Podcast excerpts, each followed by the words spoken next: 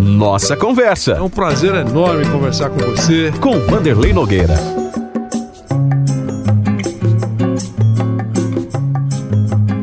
Olá, estamos juntos mais uma vez para a nossa conversa. É ótimo ter você ao nosso lado, acompanhando todo o nosso trabalho e o trabalho da Jovem Pan. Você tem muitos podcasts com muitos assuntos diferentes, você curte e nós também curtimos aqui. A nossa conversa hoje é sobre o momento em que São Paulo recebeu a seleção da Arábia Saudita. E aí nós pudemos perceber as diferenças, todas aquelas, aquelas diferenças que a cultura impõe e que vivemos de perto, acompanhando o trabalho do professor Rubens Minelli, que comandava uma comissão técnica espetacular, entre elas o professor João Paulo Medina, conhecido por todo mundo e hoje o grande diretor da Universidade do Futebol. Imagine como era décadas atrás o trabalho para que o futebol da Arábia Saudita, da Arábia Saudita virasse profissional. Majed, que era considerado o Pelé das Arábias naquele momento, não sabia, por exemplo, quando nasceu. Distante das regiões desérticas, os árabes estavam concentrados entre árvores, plantas, lagos, pássaros, no mesmo local aqui em São Paulo, onde ficavam os idolatrados, por eles inclusive. Os árabes eram fascinados pelos jogadores da seleção do Brasil, buscando a seleção da Arábia Saudita o aprimoramento da técnica e do físico. Os jogadores estavam recebendo boa orientação brasileira. O rei Khaled, que na época era a figura maior da Arábia Saudita, queria o time vencendo o futebol no Golfo Pérsico. E não importava para ele quanto custasse. O petróleo pagaria tudo. Os atletas árabes péssimos. Eles não possuíam nenhuma técnica, mas possuíam o sangue negro dos escravos importados da África, misturando tudo isso com os árabes indígenas. A habilidade era nata entre os jogadores da Arábia Saudita naquele momento. Os brasileiros estavam levando aos árabes a muitas esperanças de vitórias. Eles eram amadores e recebiam incríveis prédios como prêmios. Compravam tudo, mas não bebiam, não fumavam, oravam e o sexo era limitado. Eles paravam o treinamento para a prece em direção à Meca. Nunca houve nenhuma preocupação com relação aos dados físicos e pessoais.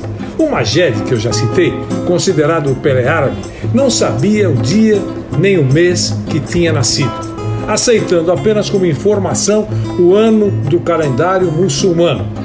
Mesmo depois do Ramadã, quando a turma se alimenta apenas uma vez por dia, o jogador da Arábia Saudita, o Majed, é, não fazia nada disso, ele não era nada profissional, mas o Minelli dizia que ele ia virar um jogador muito legal. E foi realmente o que aconteceu.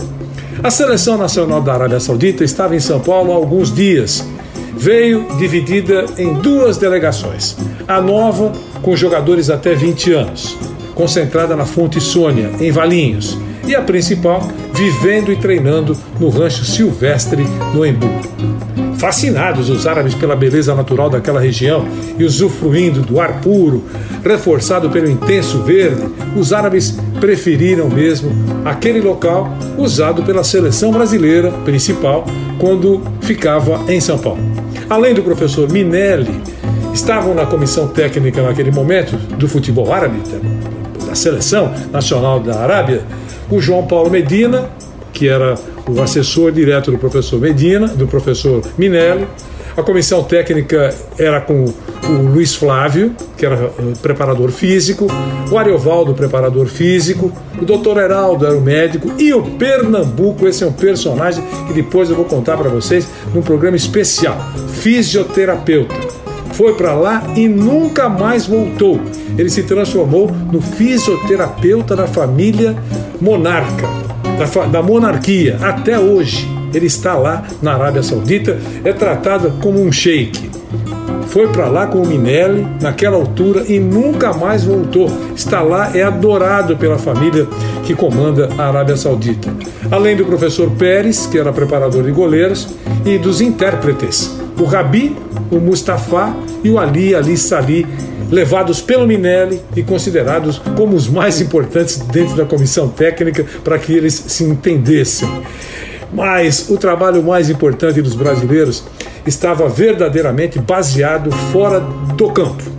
A necessidade de arrancar deles o total espírito amador e transformar o jogador árabe, dentro das circunstâncias impostas pela cultura, pelo país, num atleta, num jogador de futebol de verdade. Aos poucos, a execução desse plano foi acontecendo, mesmo depois do fracassado trabalho dos ingleses. Quando o professor Minério chegou lá, ele estava substituindo os ingleses, o que gerou ainda mais, depois do fracasso dos ingleses, uma desconfiança acentuada nos desconhecidos que chegavam por lá. Todos os jogadores são seguidores, eram seguidores do islamismo, né? todo mundo sabe disso e chamados de muçulmanos. É um choque de fé, né? Os brasileiros católicos dirigindo um grupo de maometanos. Para o sucesso, havia necessidade de uma recíproca adaptação. Como todo mundo sabe, ou aqueles que não sabem vão saber agora, são quatro os deveres básicos do fiel muçulmano e são seguidos pelos jogadores árabes, eram seguidos e continuam sendo seguidos. A oração, o jejum, a esmola e a peregrinação, a, a, a Meca. As orações devem ser feitas cinco vezes ao dia e eram, naquele momento, feitas aqui em São Paulo, antes do nascer do sol, ao meio do dia, ao meio do dia, antes e depois do pôr do sol e depois que a noite caiu. E os fiéis ficavam prostrados em direção à Meca. O professor Medina um dia fez uma pergunta. Já ele fez uma pergunta conversando. Já imaginaram um grupo de atletas durante o período do Ramadã comendo apenas uma vez por dia por volta das 18 horas ao longo de 30 dias? A gente ficou interessado em saber o que, que ele podia falar mais sobre isso. Todos os jogadores árabes concentrados em São Paulo, claro, demonstraram fisicamente os reflexos dos últimos 30 dias comendo uma vez por dia, mas espiritualmente a felicidade era grande no rosto de cada um.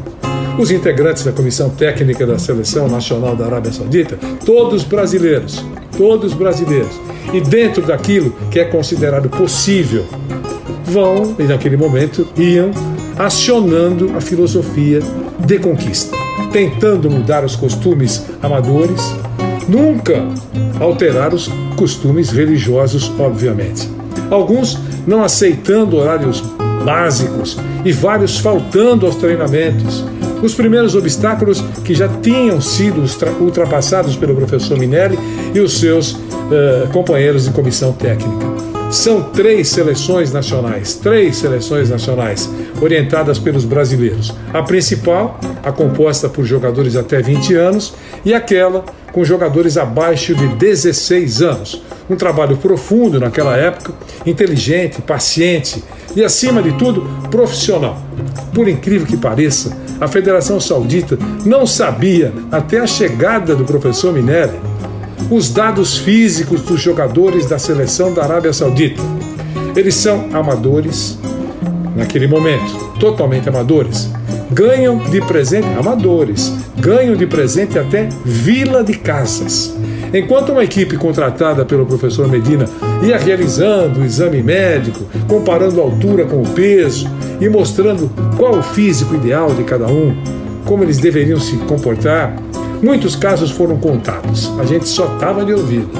Os jogadores são todos ou quase todos funcionários naquela época de empresas estatais, mas com a função, entre aspas, de participar integralmente do futebol árabe.